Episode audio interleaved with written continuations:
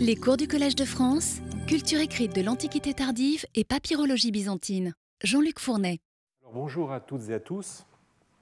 Après le, cas de la lore d'Épiphane, qui, sous le rapport euh, des livres qui ont été retrouvés, s'est avéré un cas euh, décevant, mais qui, pour la première fois de notre enquête, nous a introduit un autre type de livre, cette fois-ci exposé sous la forme euh, d'inscription. Je poursuivrai mon, examen des bibliothèques monastiques avec trois monastères qui nous transporteront en Moyenne-Égypte le monastère de Bawit et les deux monastères qui ont peut-être été placés sous son autorité, celui de Wadi Sarga et de Balaïza. Alors je serai bref concernant le premier.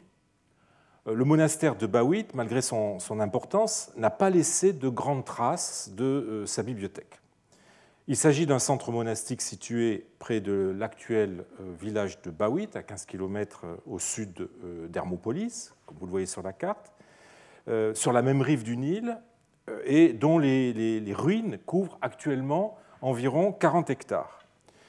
Le site a été fouillé par les Français sous la houlette de Jean Cléda, euh, d'Émile Chassina et de Jean Maspero entre 1901 et 1913, puis après une longue interruption rompue seulement par des travaux menés par le service des antiquités de l'Égypte entre 1976 et 1985, les fouilles françaises ont redémarré euh, en 2003 avec une équipe du Louvre et de l'Institut français d'archéologie orientale et continue jusqu'à ce jour.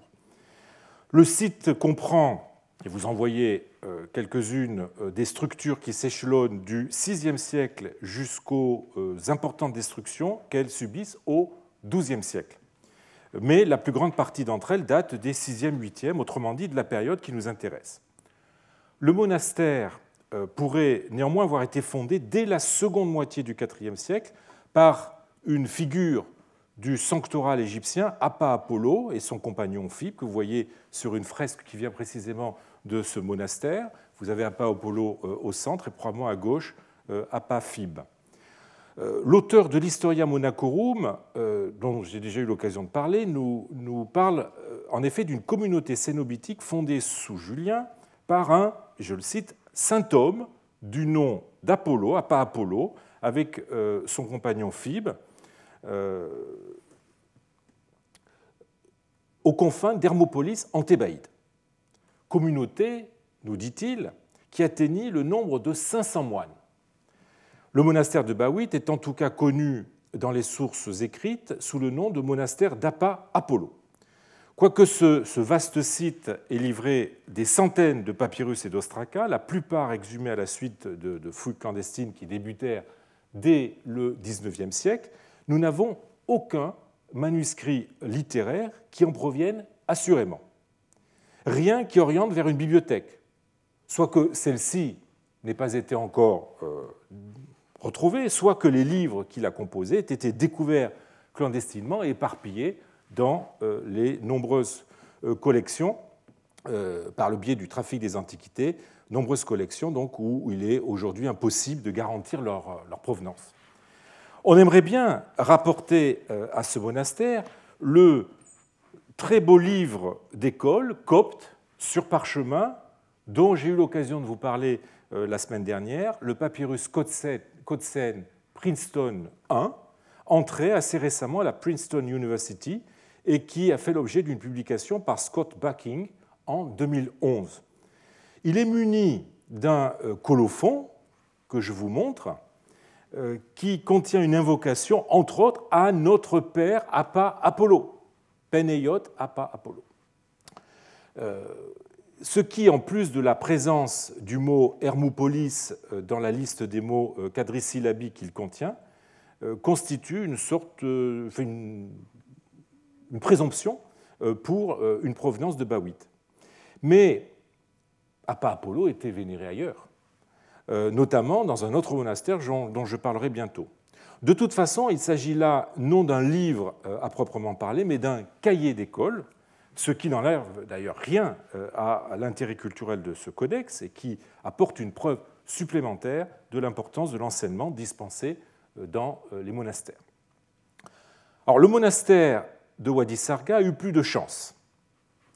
Situé à plus de 80 km à vol d'oiseau au sud de Bawit, sur la même rive, en face d'Antaiopolis.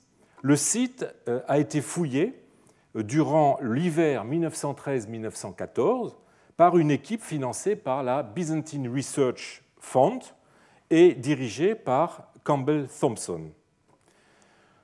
Ce centre monastique, que vous voyez là sur une vieille photo qui date des, fouilles de, Thompson, euh, appelé euh, anciennement Monasterion ou Petra, le rocher d'Appa Thomas, euh, ce site est installé dans les galeries d'une ancienne carrière pharaonique.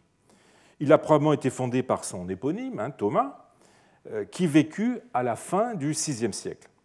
Si la fouille proprement dite n'a pas été publiée, le, matériel écrit qui, en est sorti a fait l'objet d'une publication par Walter Crum et Harold Bell euh, en 1922. Celle-ci comprend 385 textes, d'autres en trop mauvais état ont été laissés de côté, qui vont du 5e euh, siècle au, au début du 8e siècle. Ils sont cependant dépourvus de toute donnée euh, archéologique qui permettrait de les rattacher à un contexte précis.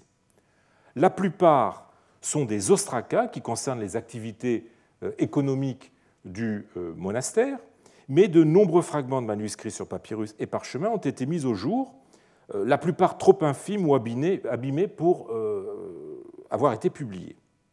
Selon Crum et Bell, euh, il n'en formait pas moins 25 volumes, issus, je les cite, hein, peut-être de la bibliothèque du monastère ou peut-être en partie des lieux d'habitation de leurs propriétaires, autrement dit des moines euh, eux-mêmes. Alors ces, bribes de, papyrus ou de parchemin ressortissent aux trois catégories que l'on attend. Bah, tout d'abord, évidemment, des livres bibliques, euh, de l'Ancien Testament et du Nouveau Testament, des livres liturgiques, on a trois fragments coptes et grecs qui se rattachent à cette catégorie, et enfin des livres patristiques, enfin surtout un livre, euh, Méliton de Sardes, qui est un auteur du IIe siècle, auteur d'une homélie de Pâques, particulièrement appréciée en Égypte, puisqu'on a euh, trois autres témoins papyrologiques en grec et cinq euh, en copte. On notera que cet exemplaire est daté par l'éditeur du 3e, 4e siècle. Hein, vous avez la photo en bas de l'écran ce qui en fait un manuscrit déjà ancien au moment de la fondation de ce monastère et souligne un phénomène que nous avons déjà noté, que les bibliothèques euh, monastiques étaient constituées de fonds préexistants, parfois anciens. Ce n'est pas le seul manuscrit trouvé sur ce site qui soit dans cette situation, au moins un autre, le fragment de, Job, est datable du 5e siècle, soit un bon siècle avant la fondation d'Apatoma. Et ce n'est pas un hasard qu'il s'agisse euh, d'une Bible, euh, comme nous l'avons déjà vu, et comme nous le verrons encore avec le monastère de Balaïsa. À la suite euh, de ce que j'ai dit la semaine dernière, je dois ajouter à cette liste une inscription, euh, qui est le numéro 18 de la publication, qui donne un apophthegme en copte. Un vieillard dit Quand je constate une défaillance ou un péché, hein, en, copte, chez, chez mon frère, que devrais-je dire? Mais contrairement au long texte du monastère d'Épiphane, il s'agit là d'un court extrait qui est copié, et on ne sait pas exactement d'ailleurs euh, de quelle œuvre, ou à partir de quelle œuvre, qui a été copié pour une raison évidemment qui, euh, que nous ne connaîtrons jamais.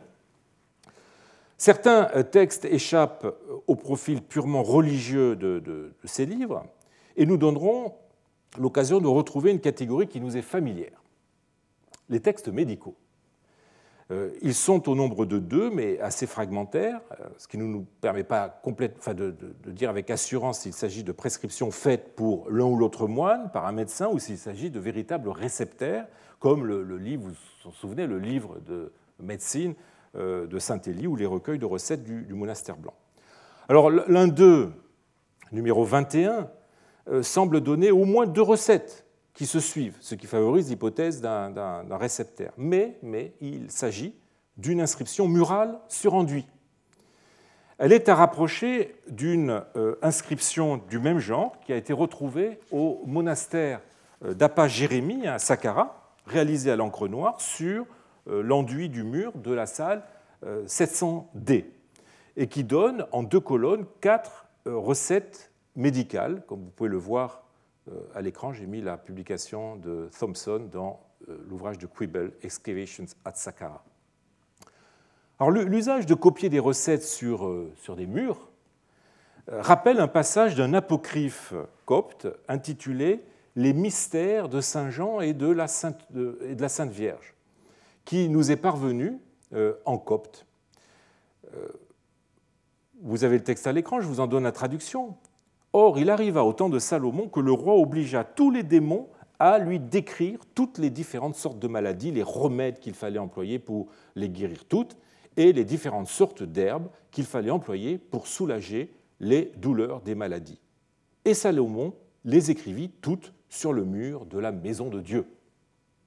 Et tout homme qui était attaqué par une maladie, quelle qu'elle soit, entrait dans le temple et regardait sur le mur jusqu'à ce qu'il y trouvât écrit le remède qui convenait à sa maladie. Puis il prenait ce remède et s'en allait dans sa maison en rendant gloire à Dieu. Alors, il est possible que, que, ce texte décrive, en tentant de la justifier par l'exemple d'une illustre figure biblique, une situation en usage dans les monastères égyptiens et pour laquelle nous avons, voyez, au moins deux exemples. Alors l'autre texte médical trouvé à Wadi Sarga, c'est le numéro 20. Plus fragmentaire encore, c'est un ostracone qui présente euh, une caractéristique qui nous rappellera certains papyrus médicaux d'Antinopolis. Il est question euh, d'incantations magiques que l'on doit prononcer. Nek Jos, Je, Yao, Yao. Tu diras Yao, Yao. Hein, vous reconnaissez dans Yao une forme du nom de Yahvé, très souvent répété euh, deux fois dans les papyrus magiques. On voit donc que ce texte est du même esprit que celui qui se trouvait dans un des deux euh, manuscrits médicaux du monastère blanc et qui témoigne euh, non seulement d'une appropriation, tout ce qu'il y a de plus naturel du savoir médical millénaire, grec millénaire par, les, chrétiens, mais aussi de l'introduction de la magie christianisée dans la médecine rationnelle grecque.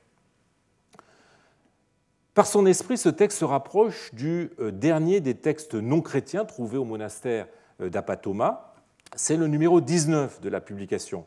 C'est un fragment d'un almanach euh, énumérant les événements qui peuvent se produire selon les mois, selon les jours, selon les positions de la Lune et les activités à faire et à ne pas faire à ce moment-là, ainsi que les dangers ou les maladies qui peuvent se présenter. De telles compilations existait déjà depuis l'époque pharaonique. Hein. Il suffit de rappeler euh, l'existence euh, du papyrus Salier IV. Euh, elle se retrouve ensuite, évidemment, en grec, dans les compilations de textes astrologiques, dans le Catalogus Codicum Astrologorum Graecorum. J'en donne un extrait pour que vous fassiez une idée du contenu de cet almanach en partant d'une version plus complète qui est fournie par un papyrus de Vienne et qui aide à mieux comprendre le fragment du, Wadi Sarga. Euh, le premier jour de la lune est bon en toutes choses, pour faire du commerce, pour acheter du bétail, pour faire les fondations d'une maison, pour travailler sur un bateau. Euh, les enfants qui euh, naîtront pour toi seront sages, le bétail qui naîtra pour toi te procurera de la joie.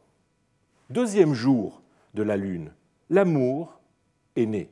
Ce jour est bon et excellent pour s'adresser à une autorité, pour faire un procès auprès d'une autorité, pour, donner de l'or à intérêt, pour planter une vigne, pour planter un champ, acheter des esclaves, acheter du bétail, prendre une femme, donner une femme à un homme, naviguer sur la mer, construire une tour. Le troisième jour de la lune, le païen est né. Ce jour est mauvais. Méfie-toi de lui. Les enfants qui naîtront pour toi seront faibles, les bêtes de ton bétail qui naîtront seront démoniaques, ne laisse aucune femme te peigner la tête, n'achète ni ne vend tes esclaves, méfie-toi de lui. Alors ce, type de texte montre la place que l'astrologie et la magie pouvaient avoir dans l'existence des chrétiens de cette époque, qu'ils soient moines ou non. Le fait que euh, les intellectuels chrétiens aient condamné ces pratiques n'a rien enlevé à leur popularité et euh, David Frankfurter, dans son euh, dernier livre Christianizing Egypt, Syncretism and Local Worlds in euh, Late Antiquity, publié à Oxford en 2000, à Princeton, Oxford 2018, a, même mis en lumière la place centrale que l'ascète chrétien en tant que holy man a pu jouer dans la transmission, dans la réélaboration et la pérennité de ces pratiques magiques héritées du, paganisme. On, notera cependant qu'un des plus beaux exemples de textes magiques trouvés en contexte monastique, ce qu'on appelle vulgairement le cookbook euh, du, Caire, euh, un, rouleau de papyrus de, quelques 70 euh, lignes, couvert de recettes et de formules magiques, a été retrouvé enfermé dans une amphore, enfoui dans le sol d'une cellule monastique, comme si son utilisateur avait voulu le cacher. C'est en tout cas un type d'écrit que euh, nous allons rencontrer à nouveau et en plus grand nombre dans le dernier monastère que je vous propose de découvrir. Il s'agit du monastère de Balaïsa, Der el Balaïsa, qui se trouve à une quinzaine de kilomètres euh, au-dessus de celui du Wadi Sarga. C'est un koinobion de grande taille euh, qui a fonctionné entre la fin du 7e et le milieu du 8e siècle et qui, selon la prospection que euh, lui a consacrée euh, Peter Grossman, euh, aurait pu contenir jusqu'à un millier de moines, ce qui paraît néanmoins une évaluation un peu exagérée à Eva Wyszybska. Il est connu dans les textes comme monastère d'Abba Apollo, personnage dont l'identification n'est pas certaine. Les fouilles exécutées sur le site euh, par euh, Sir euh, Flinders Petrie en 1907 ont été des plus sommaires. Le monastère n'était pour lui qu'un élément secondaire d'une plus grande campagne archéologique axée principalement sur les sites pharaoniques de la zone. Je, vous montre les deux seules planches que Petrie a consacrées au monastère dans la publication de ses fouilles. Euh, vous voyez celle-ci et la seconde. Euh, il mit néanmoins au jour plus de 3000 textes, euh, dont seuls 412, jugés comme suffisamment bien conservés ou présentant, disons, un certain intérêt, ont été édités bien après et de façon magistrale par le jeune Paul Kahl en 1954. Alors, il faut le dire en guise d'avertissement liminaire, ces 3000 textes euh, sont susceptibles de contenir des papyrus trouvés dans un monastère voisin, près du Wadi Sarga, euh, fouillé dans la foulée par Petri, le Der el-Ganadla. Euh, il semble qu'on n'ait rien fait pour enregistrer séparément les trouvailles papyrologiques de ces deux sites. Ça paraît un peu étrange, mais c'est comme ça. Il reste à espérer que les contaminations soient mineures, elles auraient de toute façon un impact euh, faiblement perturbateur sur l'enquête que nous menons, puisque non seulement le nombre de papyrus trouvés à Ganadla euh, semble euh, sans commune mesure avec ceux de Balaïsa, et surtout il s'agit dans les deux cas de monastères.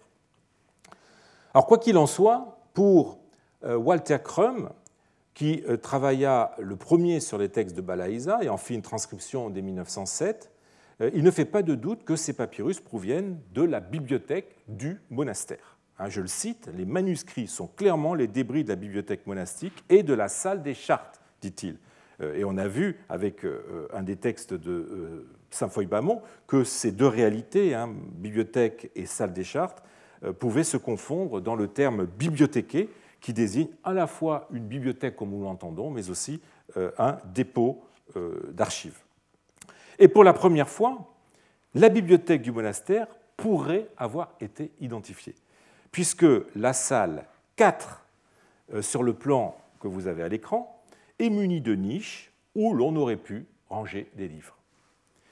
Mais on ne sait pas si les papyrus découverts proviennent de cette euh, zone. Alors en tout cas, la, soixantaine de, manuscrits littéraires, hein, pour se limiter aux, livres, euh, sont datés des 4e, 8e siècles et se répartissent dans les catégories suivantes. Évidemment, on va retrouver les mêmes catégories que dans le précédent monastère.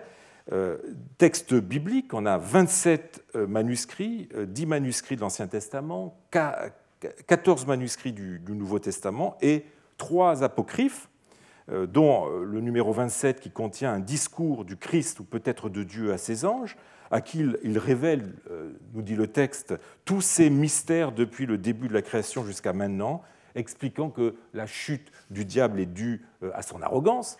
Et puis le numéro 52 que Cal désigne sous le titre de Gnostic Treatise, qui est un, dialogue entre Jésus et Jean, donc qui, relève de, des apocryphes bibliques. 20 manuscrits alors, j'ai classé dans une catégorie un peu, un peu fourre-tout, euh, patristique, géographique, euh, homilétique, ascétique, etc. Euh, à l'intérieur, on a trois, trois manuscrits patristiques, les canons de Basile, un sermon d'Athanase, un autre de Stade de Thrace sur l'archange Michel, neuf manuscrits hagiographiques, une vie de Proclus, une vie des saints Athanase et Antoine, hein, ensemble, euh, une vie d'Appa euh, Jacob l'anachorète avec des règles monastiques, euh, peut-être de Pacom, vie d'Appa Amoy, vie de Paul l'anachorète peut-être, martyr de Théodore, martyr d'un saint indéterminé, l'incomion d'un archiprêtre et l'incomion d'un évêque. Il faut peut-être ajouter à cette catégorie un manuscrit d'apophthegme.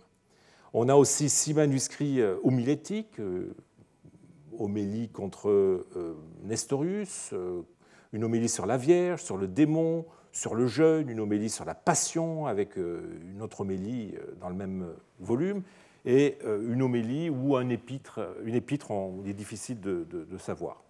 Et puis enfin, un manuscrit qui nous donne des conseils, enfin qui donne plus exactement des conseils à un moine.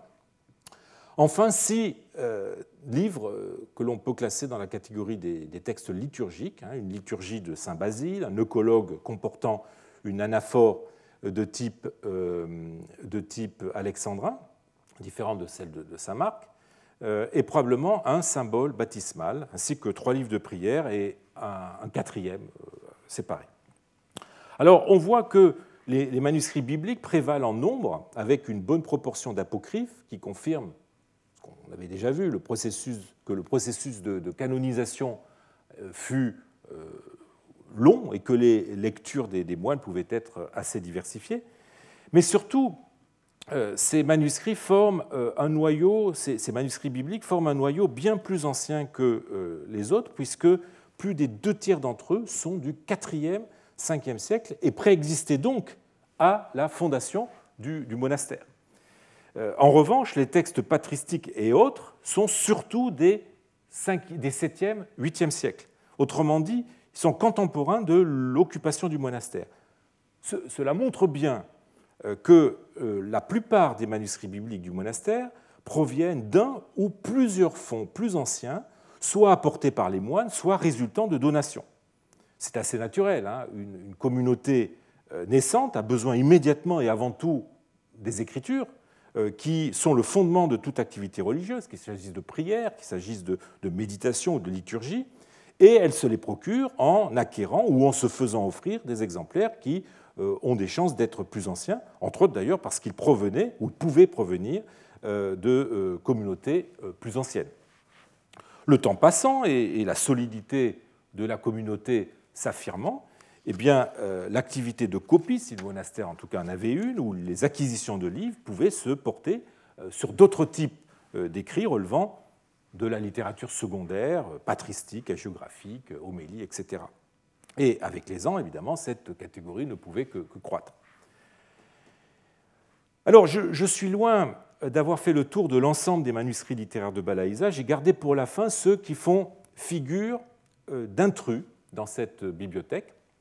Euh, monastique, et que Paul Cal a d'ailleurs relégué à la fin de son premier volume, un premier volume qui est consacré au, texte littéraire, les a relégués sous le titre de Varia, ne sachant comment les classer.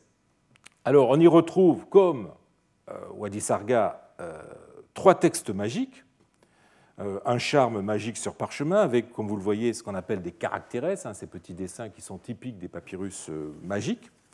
on notera que ce coupon de parchemin a été utilisé euh, plus tard pour la copie d'une prière, euh, on ne peut plus classique, hein, là sans, éléments euh, magiques. Autre texte, le 62, probablement magique, comme le montre la séquence Mata Amiel, où vous reconnaissez le nom d'un ange, hein, Amiel, après un, mot qui a de fortes chances d'être un mot magique. Le 63, qui est un fragment de papyrus certainement magique, d'après la suite Ya, Yae, Ab, avec la surligne qui indique que l'on a affaire à des, formules magiques. S'ajoute à, ces textes le numéro 60, qui est un horoscope sur papyrus, datable par l'écriture du, 6e, 7e siècle, est écrit alors bizarrement en boérique. Euh, je n'insisterai pas euh, sur le profil de, ces, textes qui confirment la présence d'écrits non orthodoxes, dirais-je, euh, dans ces milieux monastiques. On notera que contrairement aux manuscrits bibliques, ils sont contemporains du fonctionnement euh, du monastère, ce qui s'explique évidemment par le fait qu'ils répondent à des, besoins euh, immédiats et qu'ils ont été probablement confectionnés à la demande des moines euh, occupant ce monastère. L'ouvrage le plus inattendu des papyrus littéraires de Balaïsa reste, à mon avis, le papyrus 55.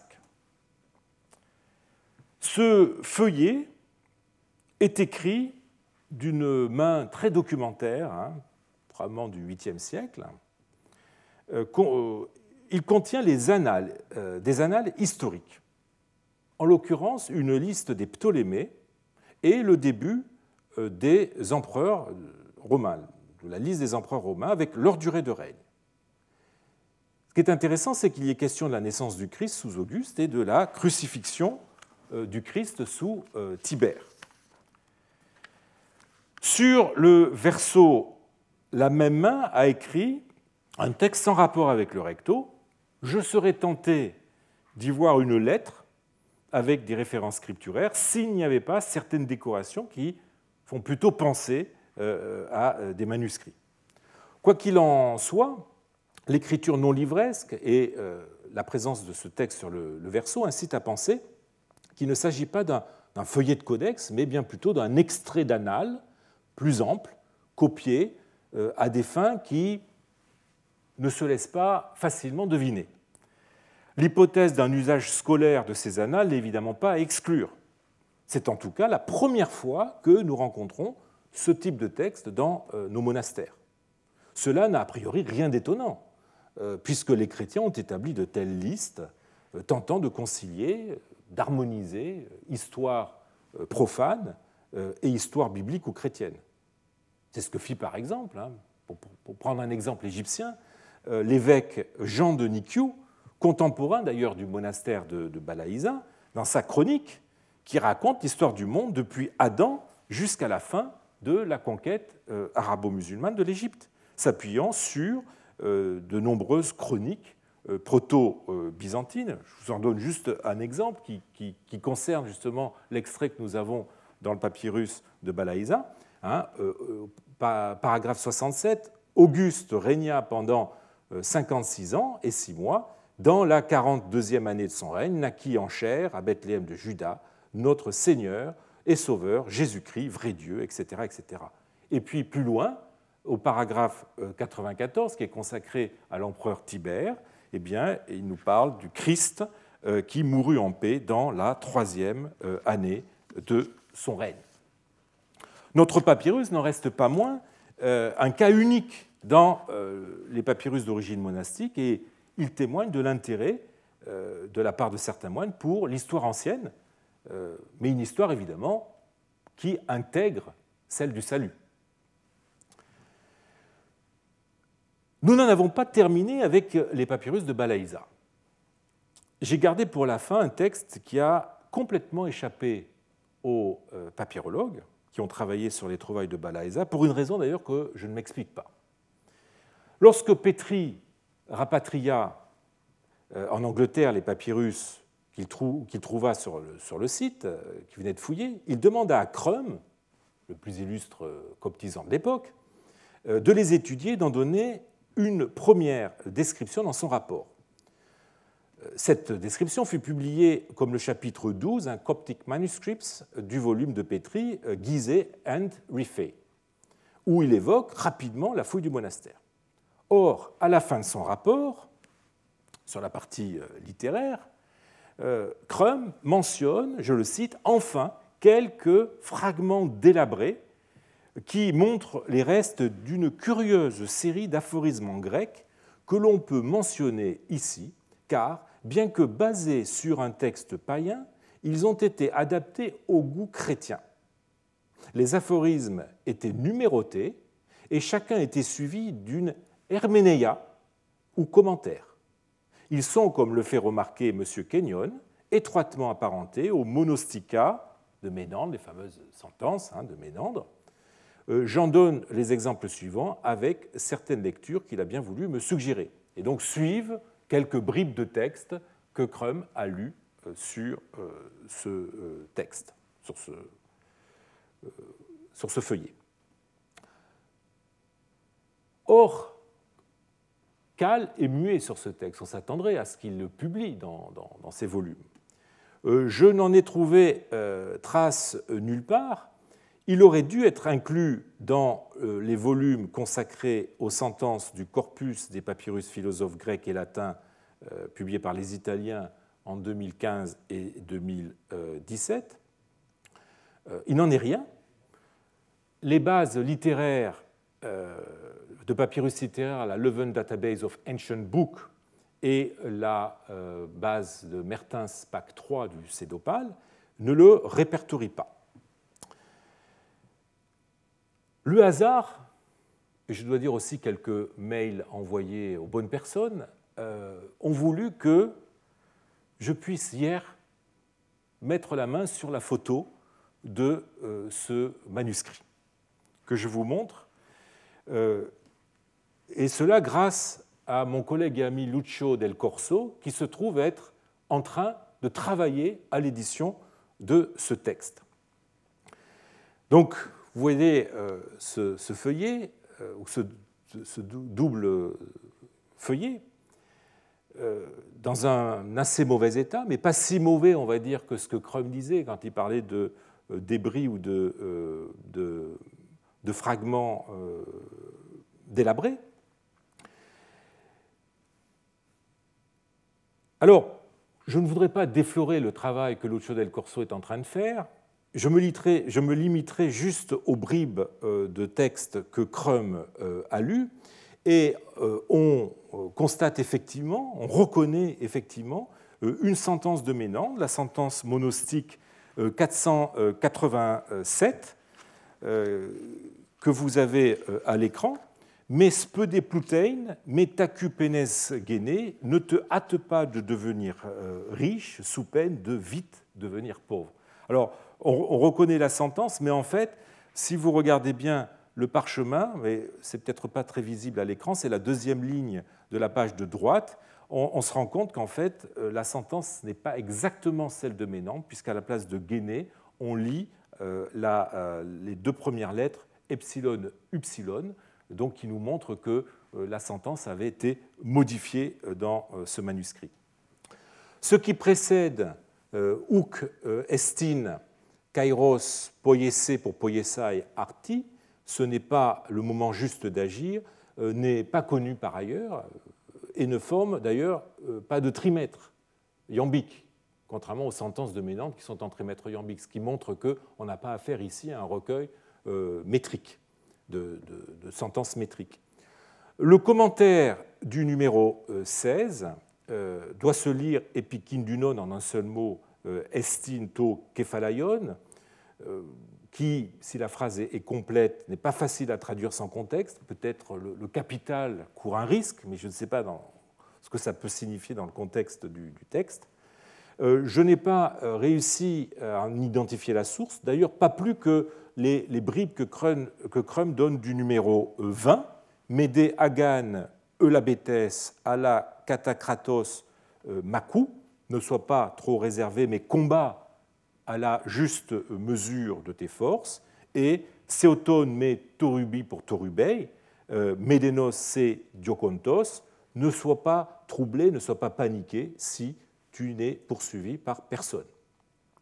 Quant à l'expression Angelos, euh, Angelos euh, Toutéou, hein, qu'avait repéré Crum, l'ange de Dieu, alors elle, est évidemment fréquente dans, la Bible et dans toute la littérature chrétienne et n'est pas assez caractéristique pour identifier le type de texte auquel nous avons affaire, si ce n'est évidemment que c'est une preuve qu'on a affaire ici à un texte de nature chrétienne et que le recueil avait une coloration chrétienne très nette. Donc c'est certain, Crum l'avait bien vu d'ailleurs, ce, recueil gnomologique à finalité euh, éthique qui s'adresse, d'après le contexte, à des moines, euh, combine des sentences empruntées à des sages de l'hellénisme classique, Ménandre en l'occurrence, euh, à des préceptes d'inspiration ouvertement chrétienne, comme le font bien sentir les expressions, je l'ai dit, comme angelos tout théou. On notera que ces aphorismes étaient expliqués, étaient moralisés euh, par l'ajout d'une euh, mention, la mention herménéia, euh, une interprétation. Cela nous rappelle très directement les recueils de dix des philosophes du monastère blanc où certaines paraboles ou fables étaient elles aussi pourvues d'une herménéia édifiante et mettant en jeu des valeurs chrétiennes. Le profil des textes de Balaïsa est donc, dans son hétérogénéité, en parfaite euh, adéquation avec ce que nous avons observé à Wadi Sarga et au monastère blanc. Et d'un monastère à l'autre, nous retrouvons, à côté des fondamentaux scripturaires, euh, patristiques euh, et liturgiques, des ouvrages éthiques qui, quoique pour une part puisant dans le patrimoine littéraire et sapiensal grec, pré-chrétien, euh, participe du, même esprit que certains euh, textes patristiques, ascétiques ou homilétiques bien chrétiens. S'y ajoutent des textes correspondant à des besoins pratiques comme les récepteurs médicaux ou magiques qui répondent à des situations d'urgence comme les, maladies euh, ou à des inquiétudes relatives au futur qu'il faut encadrer, qu'il faut calmer. Seuls les annales historiques font figure d'intrus par rapport à ce que nous avons vu ailleurs, mais cet euh, unicum euh, doit certainement être considéré comme le rescapé d'une littérature historique qui n'a pas dû manquer d'être représentée dans les monastères et qui circulait en tout cas dans les milieux chrétiens. Alors je crains que nous ne soyons arrivés euh, déjà au terme de notre bilan des bibliothèques monastiques issues de fouilles archéologiques. J'ai laissé de côté des cas plus tardifs, ou mineurs pour lesquels le nombre de, papyrus ne permettait pas de contribuer réellement euh, à notre enquête. La question du sort de la culture classique dans les bibliothèques monastiques s'est nouée autour de quelques manuscrits, peu nombreux, mais aux faciès similaires. Qu'il s'agisse de sentences ou de, cris de philosophes grecs, de romans comme celui d'Alexandre, ou de recettes médicales, on a affaire à des textes qui, au prix de sélection, au prix de, modifications ou d'altérations, euh, pouvaient être euh, aisément intégrés au patrimoine littéraire chrétien et continuer à jouer un rôle édifiant ou pratique. Les cris de Diogène sont triés de façon à ne retenir que ce qui, euh, que ce qui en est acceptable et combinés à d'autres matériaux gnomologiques purement chrétiens. Le roman d'Alexandre est nettoyé des éléments païens trop voyants ou à la charge religieuse trop suspecte et christianisé par l'interpolation de nouveaux épisodes, insufflant à l'histoire une saveur, mais plus encore une dynamique euh, chrétienne.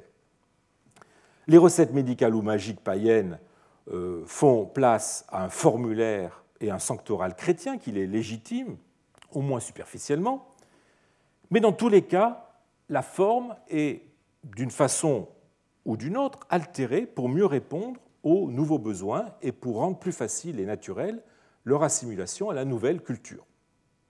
Un tel schéma exclut a priori des œuvres purement littéraires qui auraient été conservées intactes et lues pour elles-mêmes, ce qui met hors jeu, on va dire, les extraits d'Homère hein, qu'on a vus euh, recopiés dans, dans, maintes écoles monastiques, textes euh, ravalés au rang d'exercices euh, destinés à inculquer une culture standard.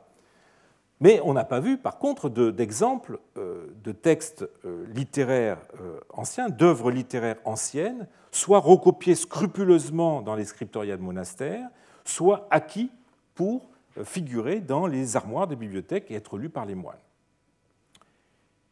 Il y a cependant deux exceptions intrigantes, issues de fouilles de monastères, dont je n'ai pas parlé, et que je ne voudrais pas passer sous silence avant de clore cette partie. La première est le euh, manuscrit de, Tite-Live trouvé dans le monastère de Nakloun. Alors, euh, ce monastère, cette lore, qui est appelée en grec euh, Neklonion et en copte Nekloni, d'où le, nom actuel de Nakloun, est située dans le désert, dans le Gabal, au nord-ouest de l'oasis du Fayoum. Elle a été, avec son vaste euh, réseau d'ermitages, presque une centaine, euh, irradiant autour de son centre, elle a été une des agglomérations monastiques les plus importantes de la Moyenne Égypte à la fin de l'Antiquité, euh, où elle connut son apogée 6e, 7e siècle et a duré jusqu'à nos jours, puisqu'elle est toujours en fonction comme monastère hein, sous le nom de Der el Malak Goubrial, le monastère de l'ange Gabriel.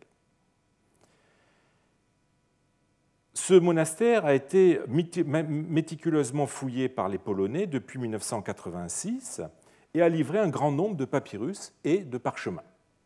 Parmi eux, ce codex, retrouvé dans un dépôt d'ordures de l'Ermitage 1, avec des documents grecs et coptes du 6e, 7e siècle.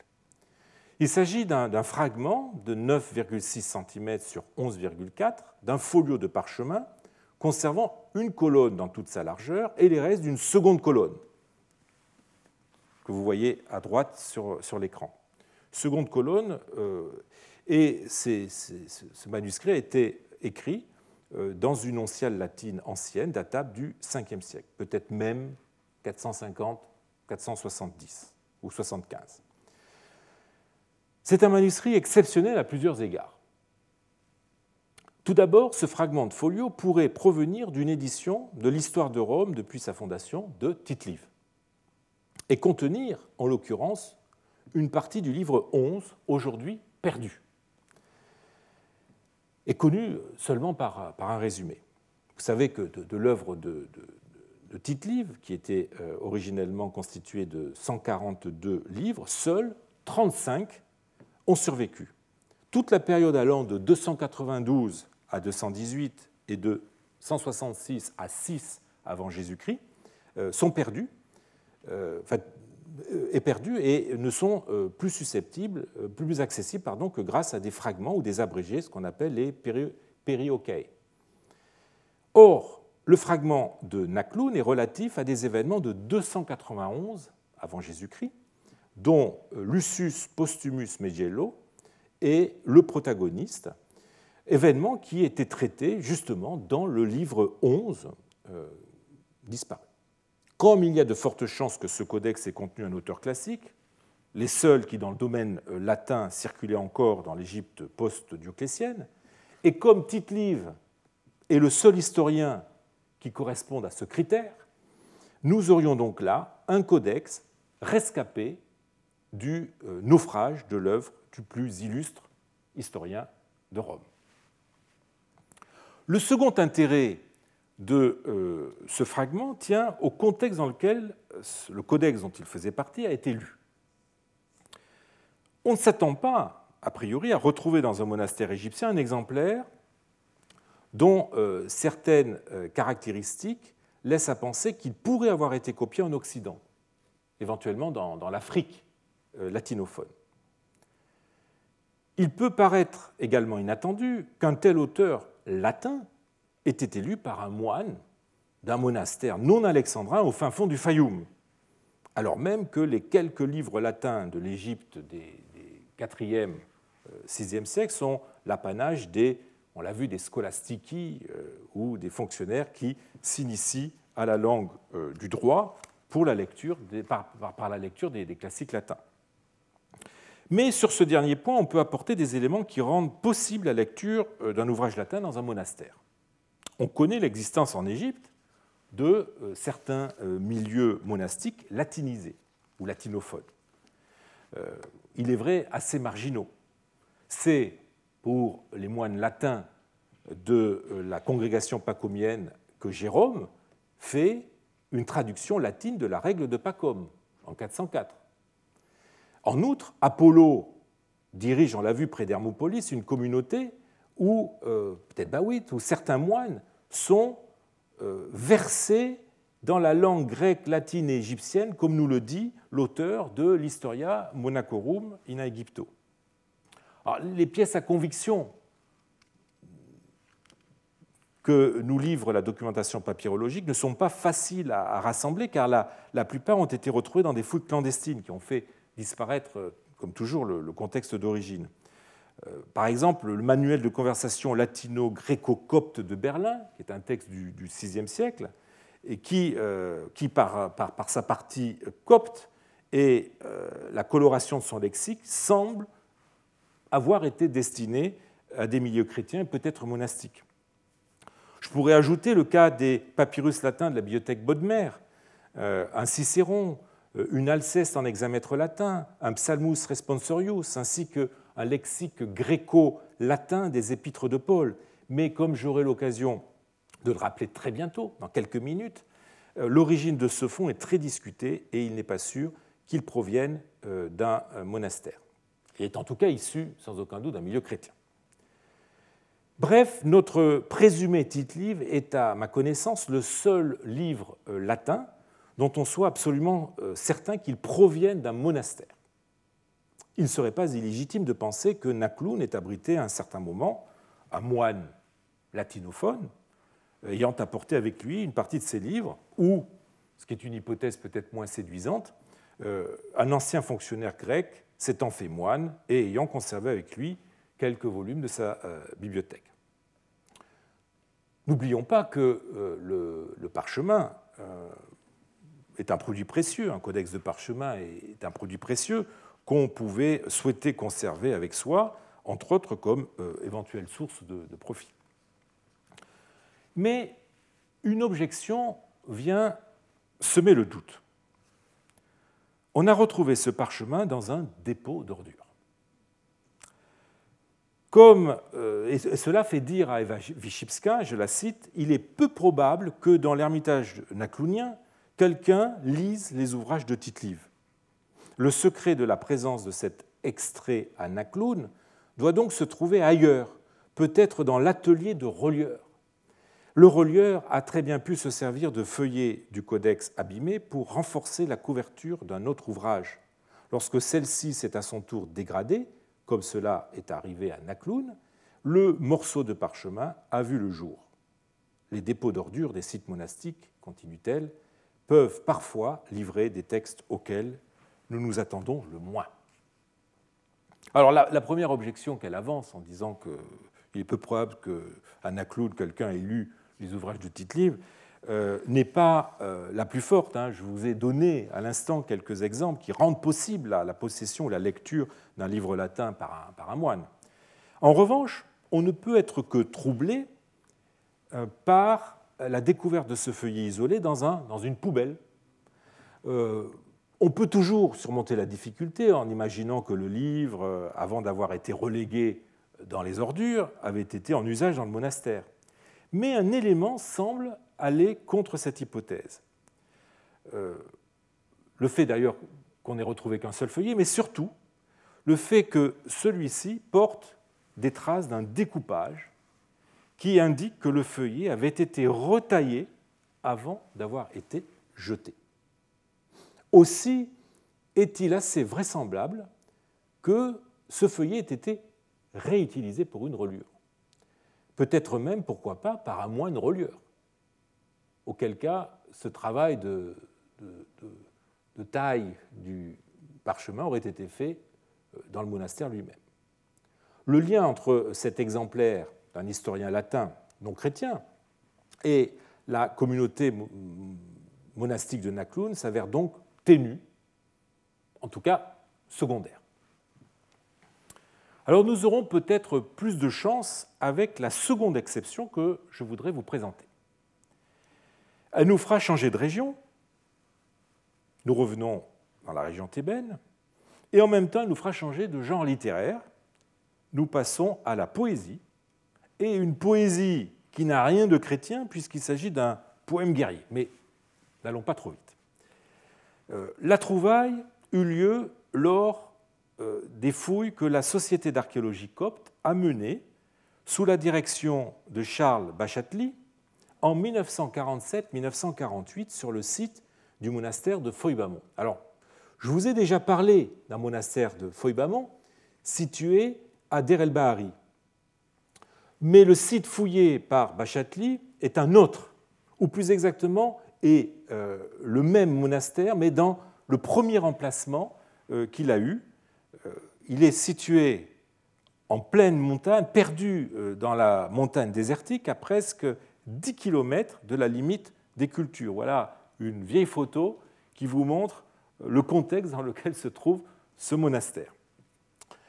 Son déménagement semble avoir été lié à la personnalité d'Abraham, euh, qui euh, y résidait et qui fut placé sur le siège épiscopal d'Hermontis par l'archevêque Damien. Donc nous, nous, sommes à la fin du VIe siècle, début du VIIe. Préférant la, vie monastique, Abraham refusa de s'installer à la métropole du diocèse, Hermontis, mais sur les instances de Damien, il accepta de se rapprocher en transférant le monastère de Foibamont sur un emplacement plus accessible, un emplacement euh, que lui cède le village de Djemé euh, dans l'ancien temple d'Hatshepsut. C'est donc le premier monastère de Foibamont euh, qui avait été repéré quelques années plus tôt par Hans Winkler lors de, prospection épigraphique, que fouilla la Société d'archéologie copte. Alors, entre autres découvertes, furent exhumés plusieurs dizaines de fragments de, papyrus. Voilà une vieille photo, une photo de, de ce monastère au moment des fouilles. Et voilà les morceaux de papyrus qui ont été trouvés. Leur état, vous le voyez, si euh, lamentable euh, qu'ils n'ont pas été édités. On s'est contenté d'en donner euh, les photos dans la publication. Alors l'histoire pourrait s'arrêter là si, en 1980, lors du Congrès international des papyrologues à New York, la coptisante Leslie McCool n'avait rapproché certains de ces fragments d'un papyrus de Berlin, cette fois-ci bien conservé, qui avait été publié en 1881 par Ludwig Stern. Il s'agit, vous le voyez, de la même écriture, il s'agit en fait du même manuscrit. On est là devant un cas, à ma connaissance, unique, où un fragment de papyrus découvert dans des fouilles est raccordé à un autre acquis 70 ans plus tôt euh, par le canal du marché des antiquités. Le papyrus édité par Stern avait été euh, en effet acheté par la collection de Berlin et était censé avoir été trouvé à Thèbes sans plus de précision, avec d'autres fragments coptes. Mais ce n'est pas fini. En 1999, Martin Steinrück découvre 12 fragments du même manuscrit dans la collection de Genève. Il les édite à ce moment-là.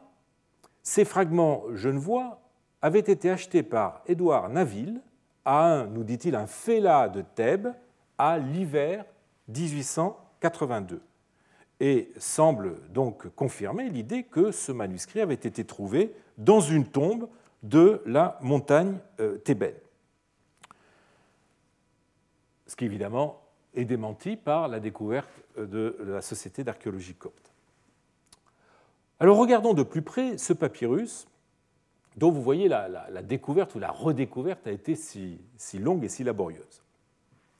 Il s'agit de trois folios euh, consécutifs d'un codex euh, contenant une œuvre poétique et dont la datation ne fait pas l'unanimité, puisqu'on a proposé de la situer entre le 4e, 5e siècle et le 7e siècle. La solution médiane, c'est-à-dire, on va dire, 5e siècle, qui est celle qui rallie le, plus de, savants et celle qui me paraît euh, la plus euh, raisonnable. Elle pourrait d'ailleurs correspondre euh, à la métrique du poème. Celle-ci est prénonienne, autrement dit, elle ne porte pas les traces de l'influence du plus grand des poètes égyptiens, Nonos de Panopolis, qui composa ces Dionysiaques, hein, cette grande fresque épique autour du personnage de Dionysos, dans le troisième quart du Ve siècle. Enrico Livrea a même proposé d'attribuer cette œuvre à Olympiodore, qui vivait au début du Ve siècle. En tout cas, cette datation cadre bien avec l'occupation du monastère de, Foibamon, Foibamon I, on va dire, qui, selon les résultats des fouilles, irait du IVe et peut-être probablement Ve siècle euh, jusqu'au VIIe, euh, mais pas au-delà. Alors le, poème est une blémiomachie, à savoir une épopée racontant la victoire de l'armée romaine conduite par le général Germanos sur les blémis. Alors les blémis sont une de ces populations venant d'au-delà de la frontière méridionale euh, de l'Égypte, euh, qui se fait de plus en plus visible et dangereuse euh, au IVe siècle. Elle est présentée dans les sources comme surgissant du désert pour piller, pour terroriser les populations de la vallée du Nil. D'après Procope, Dioclétien serait le premier à avoir négocié avec les blémis en leur concédant la jouissance du temple de Philée, et en échange d'un arrêt de leur razzia. La poussée des blémis vers le nord, qui explique euh, ces transactions, nous est confirmée par un texte écrit en 423. Euh, il est justement dû au Thébain Olympiodore, euh, qui est à la fois un poète, un diplomate, un historien, un explorateur, qui séjourne parmi les blémis et qui a laissé un récit partiellement consacré par Phossus. Voilà qui explique que Enrico Livrea euh, ait proposé Olympiodore comme l'auteur de notre euh, poème. Alors si ce poème est ancré dans euh, une réalité récente en racontant la victoire des Romano-Byzantins sur les, Blémis dans le sud de, l'Égypte, en Thébaïde, il n'est pas moins un produit littéraire de forme purement classique. Il est écrit dans le maître obligé de l'épopée, l'hexamètre dactylique. Il imite le style homérique, notamment avec les, multiples scènes de bataille euh, et euh, le recours aux comparaisons. Il n'y a pas jusqu'à l'onomastique des personnages de ce poème qui ne soit homérisé ou emprunté à l'épigone d'Homère, Quintus de Smyrne, hein, auteur d'une suite d'Homère, à l'exception du héros, un Germanos, qui lui garde euh, son nom. Alors, je vais vous donner euh, un extrait de ce poème pour vous donner un peu une idée de euh, son style. De la main droite, il brandit sa, lance effrayante et le frappa au ventre. Les s'y enfonça. Il jeta à terre son bouclier aux formes curieuses et tomba lui-même dans la poussière. Il vacilla sous le coup de l'airain et ses entrailles s'échappèrent de son ventre et coulèrent sur la terre. Persinoüs tua Dolios et le fort Piliartès Phalère, fils de Lampétos, et Agénor, intrigant sournois. Aïnios encore, voyant Mimas, l'habile chasseur, bondir sur la rive d'un promontoire du Nil, le blessa d'un coup d'airain à l'arrière de la tête sur la couronne. Dans le fleuve, il roula en avant, couché sur le ventre. L'eau était mêlée de sang, son esprit quitta sa chair et s'envola au loin comme dans un rêve. Les poissons pullulèrent sur son cadavre, et se rassemblèrent autour de lui de part et d'autre, dévorant sa chair et ses entrailles grasses. Alors plus loin, euh, un passage avec une comparaison euh, nous rappellera évidemment euh, Homère. Il ne renonça pas non plus à la bataille, attaquant les tentes et les clôtures épaisses des blémis. Il les brisa, les brûla et tua tout ce qu'il rencontra. Il courut vers les rochers, les collines et les eaux noires, cherchant à les retrouver alors qu'ils avaient quitté leur lit. De même qu'un lion dans le dont le cœur s'est déchaîné comme contre une vache dans les pâturages, poursuit rapidement un troupeau de bœufs à midi. Les, chiens de chasse bien dressés ne peuvent le retenir de franchir les épaisses clôtures et les bergers sont effarés. Le lion bondit rapidement dans les étables, poussé par une fureur irrésistible, et le sang gicle sur ses mâchoires égorgeuses de taureaux. De même, Germanos s'abat sur les tentes. Alors la bataille se termine évidemment euh, et Germanos euh, enchaîne les vaincus. Il suivait ainsi Germanos, le briseur des rangs ennemis à la cuirasse de bronze. D'un côté, une foule de femmes aux liens solides, de l'autre, une foule de jeunes guerriers qu'il avait pris vivants sur le champ de bataille, qui avaient fui le combat. La, terre gémissait sous les pas des hommes d'armes et les sabots des chevaux infatigables serrés les uns contre les autres. La trompette sonnait à toute volée, annonçant la patrie, euh, à la patrie joyeuse, pardon, annonçant à la patrie la joyeuse victoire au combat. vous voyez, on a là un phénomène euh, inverse à celui de l'œuvre, euh, celui pardon, à l'œuvre dans le roman d'Alexandre, où une épopée du passé était discrètement christianisée et actualisée pour faire écho à l'actualité. Ici, les événements présents, la guerre contre les blémis, euh, sont projetés dans le lointain passé de l'épopée euh, homérique, propre à leur conférer une dimension euh, glorieusement mythique. Alexandre prenait des allures de Christ, Germanos, ici, devient un nouvel Achille. Aucun élément chrétien ne transparaît, cela pourrait d'ailleurs s'expliquer par le fait qu'Olympiodore, euh, s'il est bien l'auteur de cette épopée, était connu pour son euh, paganisme militant à une époque où cela devenait non seulement de plus en plus rare, mais aussi de plus en plus dangereux.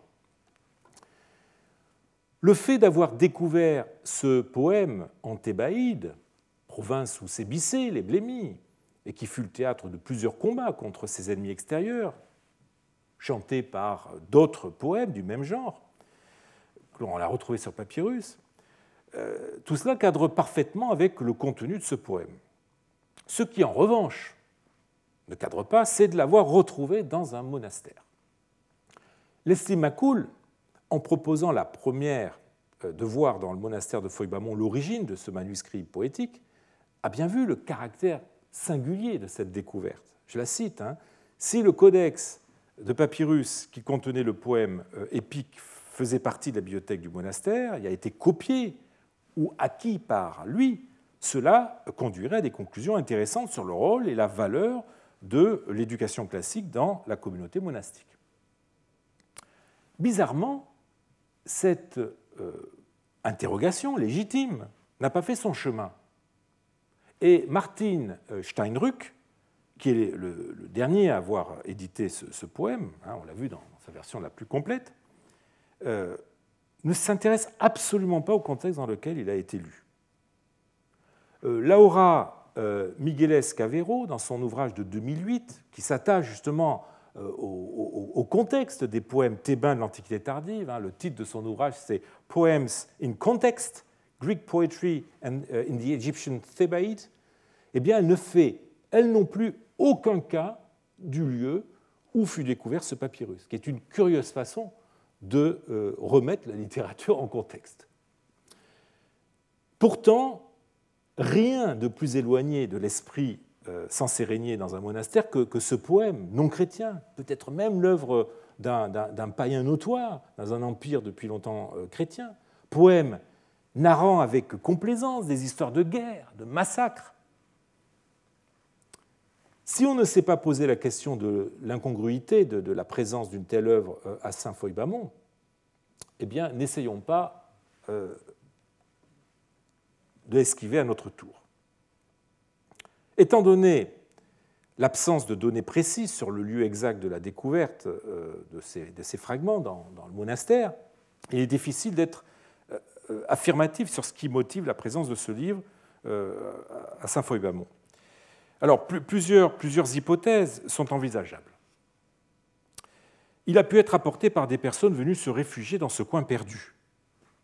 On trouve en effet, au milieu des inscriptions grecques euh, qui, euh, et coptes d'ailleurs, euh, relevées autour du monastère, des graffitis laissés par des fugitifs poursuivis par des soldats du duc, en l'occurrence donc le gouverneur. Alors, je vous en montre quelques-uns. Là, on ne voit pas bien sur, l'image, mais on, lit un écryptomène, hein, ce que n'a pas vu l'éditeur, écryptomène OD, péri continu dux. Hein, nous, nous, sommes cachés ici à cause, avec un péri un peu bizarre, euh, à cause du duc euh, Secondinus. Voici deux autres graffitis Hein, euh, où il est question encore des soldats du duc. Euh, nous nous cachons à cause de lui, euh, il nous a désignés et condamnés, mais la lecture n'est pas tout à fait sûre. Nous sommes venus nous réfugier ici, etc. etc. Et voici un graffito copte où une personne dit qu'elle est poursuivie par les soldats, etc., etc., et qu'elle s'est réfugiée inside the topos, donc qu'elle s'est réfugiée à l'intérieur du monastère. donc, évidemment, on peut, on peut, penser à cette hypothèse hein, de personnes euh, qui se seraient réfugiées dans le monastère, mais il serait euh, étonnant que, dans une telle situation d'urgence, ces fugitifs aient pensé emporter leurs livres. Bon. Euh, notre poème faisait-il alors partie de la bibliothèque du monastère? Ce qui est troublant, c'est qu'il s'agit de fragments assez isolés dans un ensemble de textes documentaires où brillent par leur absence les autres livres hein, qui auraient pu constituer cette bibliothèque. Les, seuls autres textes non documentaires sont des ostracas qui contiennent des textes bibliques, des psaumes, actes des apôtres, qui ont de fortes chances d'être des, exercices de copie, d'écriture. Euh, pourtant, euh, une lettre euh, conservée par un de ces ostracas, numéro 7, montre qu'il y avait des activités de copie dans ce monastère. Je vous lis cette lettre. Avant toute chose, je salue mon bien-aimé frère Kouloudjé. Quand je t'ai quitté, tu m'as dit copie le Deutéronome. Pour l'instant, je ne l'ai pas encore copié, mais j'ai copié le Lévitique et les nombres dans l'ordre. Si je peux, je copierai le Deutéronome. Puis on a ensuite une formule de euh, salutation finale. Vous noterez d'ailleurs l'écriture de cet ostracone qui, cherche à être calligraphique avec des, avec empattements qui cherche à être euh, euh, calligraphique malgré une certaine maladresse et qui pourrait, trahir les activités de copiste de, son auteur, si, si modestes qu'elles aient été. Mais vous voyez qu'il est seulement question dans, cette lettre de texte chrétien, ce qui n'exclut d'ailleurs pas que d'autres textes, d'autres types de textes aient pu être copiés au monastère ou possédés par, celui-ci. Par ailleurs, euh, l'absence d'autres livres euh, n'est pas significative. Hein. Le fait que les fragments de Berlin et de Genève de notre poème euh, ont été achetés au début des années 80 du XIXe siècle montre que le site avait été visité par les fouilleurs clandestins qui n'ont pas manqué évidemment d'emporter tout ce qu'il y avait de, plus beau, de plus intéressant. Et donc les, papyrus de la Société d'archéologie COP ne sont que les miettes en fait, qui avaient échappé aux pilleurs 70 ans plus tôt. Aussi doit-on envisager sérieusement la possibilité que notre poème ait été possédé à titre personnel par un moine ou qu'il ait fait partie de la bibliothèque commune. Les événements narrés par cette blémiomachie trouvaient-ils un écho dans les expériences personnelles de certains moines, euh, peut-être même du monastère tout entier, euh, dont l'éloignement en plein désert faisait une cible de choix pour les blémis euh, lors de leur incursion? Autant de raisons qui pourraient expliquer qu'on ait voulu en posséder un exemplaire, exemplaire qui serait resté sur place lors du transfert du monastère au début du 7e siècle. Alors tout cela est bien hypothétique, tout cela est même empreint d'une coloration un peu romanesque qui pourra paraître suspecte à, certains. Je n'en disconviens pas, mais je crois que le scénario reste malgré tout plausible. Il n'en s'agit pas moins d'un cas extrême, je l'ai dit, symétriquement opposé à ce que nous avons constaté pour d'autres œuvres profanes présentes dans euh, les monastères que nous avons examinés, et il faut donc la manier avec prudence sans chercher, je crois, à la généraliser. Alors nous voilà euh, parvenus à la fin de notre enquête sur les bibliothèques monastiques.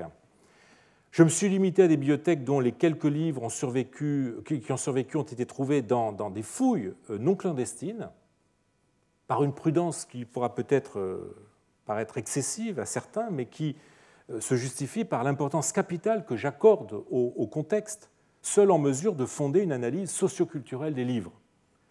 J'ai bien conscience que certains des contextes que nous avons reconstitués dans les exemples examinés n'échappaient pas pour autant complètement aux spéculations, mais celles-ci étaient au moins endiguées par une provenance certaine, ce qui réduit déjà les risques d'erreur. Mais ne supprime pas complètement euh, les euh, risque ou les dangers d'une surinterprétation. Un livre trouvé dans un monastère ne signifie pas toujours qu'il appartenait à la bibliothèque de ce monastère. Et par ailleurs, les, fonds évoluent et on, ne peut se débarrasser, à un moment ou à un autre de livres jugés inutiles ou suspects, hein, livres qui finissent euh, dans les dépôts d'ordures et que les archéologues redécouvrent mille ans ou deux mille ans après. Or, beaucoup de ces monastères euh, ont été fouillés à une époque où l'acribie stratigraphique des archéologues ne permettait pas toujours de mettre en évidence ces, divers degrés d'usage. Et nous avons donc dû les traiter la plupart du temps au même niveau, de façon indifférenciée. Nous ne pouvions pas faire autrement. Euh, je crois qu'il faut se réconforter en se disant que, quoique jeter, un livre a eu une existence antérieure qui n'est pas moins instructive et n'en constitue pas moins aussi euh, une tesselle de la mosaïque culturelle que nous avons cherché à esquisser. Alors, à mon plus grand regret, j'ai dû laisser de côté des, ensembles de livres formant euh, la plupart du temps des bibliothèques, et souvent bien plus fournis et en meilleur état de conservation, mais qui avaient l'inconvénient de ne pas bénéficier euh, euh, d'une provenance certaine pour avoir été découverts clandestinement. C'est le cas des papyrus Chester Beatty, acquis au début des années 30, hein, une douzaine de très beaux codices grecs des 2e, 4e siècles, bibliques, hein, à l'exception d'un volume consacré des textes apocryphes et de patristiques, qui pourraient provenir d'un monastère ou d'une église. C'est le cas aussi des quatre codices grecs achetés en 1907 par l'homme d'affaires américain Freer, datables des 5e, euh, 6e euh, siècles, euh, deux de l'Ancien Testament et deux du Nouveau, pour lesquels on a proposé aussi une provenance monastique. Un monastère de, Memphis, mais certains ont pensé aussi à Armim, euh, et qui pourrait finalement provenir, d'après les dernières hypothèses qui ont été émises, de Soknupayunessos, dont euh, le temple aurait été euh, occupé par des moines. C'est le cas aussi des cinq codices coptes acquis en 1924-25, datant du, du, VIe siècle et donnant des livres de l'Ancien Testament, du Nouveau Testament, des œuvres de Paul de Tama, la correspondance de Jésus et d'Abgar, qui auraient été trouvés dans un pot près des pyramides de Gizeh, mais qui viendraient, d'après leur colophon, de la bibliothèque du monastère d'Appa Jérémie de Saqqara, dont j'ai parlé tout à l'heure. C'est le cas de la trentaine de livres coptes des 7e, euh, 8e siècles qui auraient été découverts à Diospolis Mykra, une ville de Pacom, des sermons attribués à Grégoire de Naziance et Damien, des textes géographiques, apocryphes, euh, bibliques. C'est le cas de la douzaine de codices grecs des 5e, 6e siècles, découvert, comme j'ai eu l'occasion de vous le raconter euh, il y a deux ans, je crois, en 1941, dans la carrière de Toura, près du Caire, qui contiennent euh, les œuvres d'Origène et de Didyme l'aveugle, qui ont texte manifestement caché, ce qui rend leur contexte d'origine encore incertain. Mais vous voyez, il s'agit là d'ensembles livresques culturellement uniformes, textes bibliques en majorité, avec quelques apocryphes, mais aussi quelques ouvrages patristiques ou hagiographiques où les grandes figures égyptiennes sont, présentes, Origène, Didyme, Paul de Tama. Rien de profane euh, ou de non chrétien. Seules deux découvertes clandestines de bibliothèques échappent à un tel profil. Ce sont probablement des bibliothèques, enfin les bibliothèques qui ont fait couler le plus d'encre. Tout d'abord, ben, la bibliothèque de Nagamadi, constituée de 13 euh, codices coptes qui apparurent sur le marché des antiquités en 1946, dans un état remarquable, tellement remarquable que j'en ai utilisé la photo comme, euh, pour illustrer ce cycle de cours sur les bibliothèques. Euh, bibliothèque qui, malgré quelques résistants dont je fais partie, est de plus en plus considérée comme issue d'un monastère pacomien de, de Haute-Égypte. Or, au milieu euh, de, euh, des textes gnostiques, on remarquera, outre des textes hermétiques de tradition païenne, en Codex 6, bah, des citations de l'Odyssée, insérées dans l'exégèse, l'exégésis des anima du Codex 2. On remarquera un fragment de la République de Platon, conservé par le Codex 6, et les sentences de Sextus, hein, j'ai eu l'occasion déjà, dont j'ai eu l'occasion de parler, dans le Codex 12. Il s'agit là d'exemples de, de mixage littéraire, voire religieux, déjà bien connus, sur lesquels j'espère pouvoir revenir euh, dans le futur. Mais le flou qui entoure le profil euh, des lecteurs de cette bibliothèque, objet encore aujourd'hui de débats enflammés, m'a incité à ne pas euh, en traiter cette année.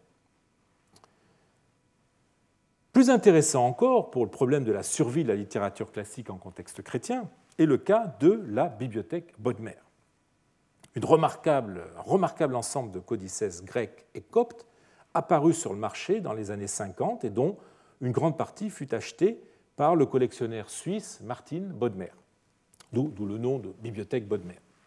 Cette bibliothèque, dont, le nombre de livres aussi entre 20 et 60 selon les savants, datable principalement de la fin du IIIe euh, jusqu'au 5e siècle, fait se côtoyer une majorité de textes chrétiens, essentiellement bibliques, mais aussi avec quelques œuvres patristiques ou liturgiques, et quelques œuvres classiques comme les pièces de Ménandre, cette fois-ci pas des sentences, mais des, les pièces, les comédies de Ménandre, Thucydide, Cicéron, voire peut-être Homère, euh, Achiltassus, Plutarque, euh, des diatribes cyniques et d'autres œuvres encore.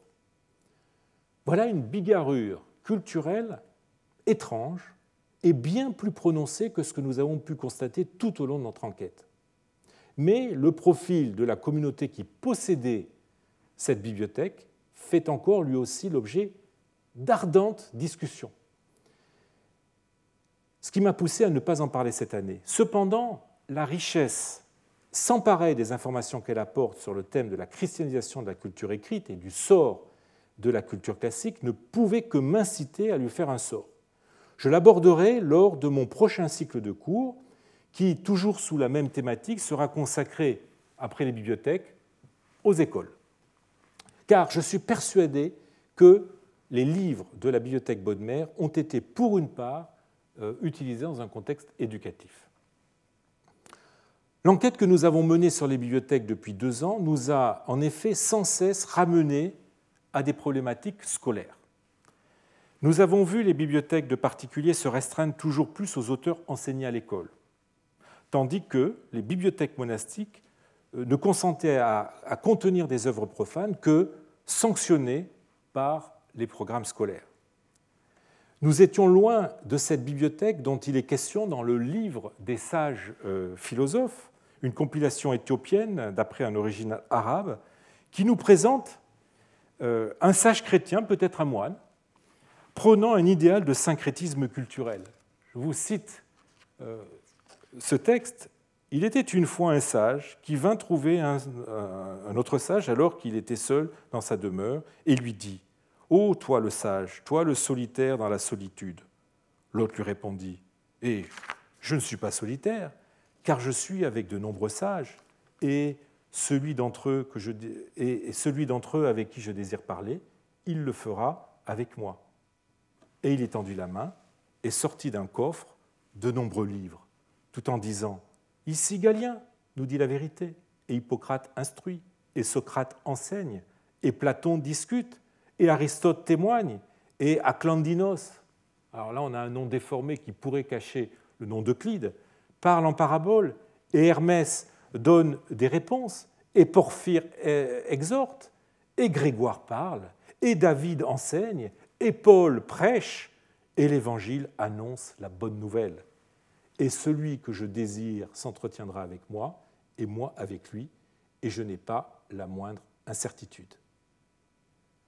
Alors l'image que nous ont renvoyée nos bibliothèques était littéralement beaucoup moins écuménique et plus inféodée à une culture dont les choix s'opèrent dans les écoles. On ne peut comprendre la culture de l'Antiquité tardive sans faire une plongée dans le monde de l'enseignement. C'est ce à quoi je vous inviterai lors de mon prochain cycle de cours, en espérant avoir le plaisir de vous retrouver cette fois-ci de visu. Je vous remercie. Retrouvez tous les contenus du Collège de France sur www.colège-2-france.fr.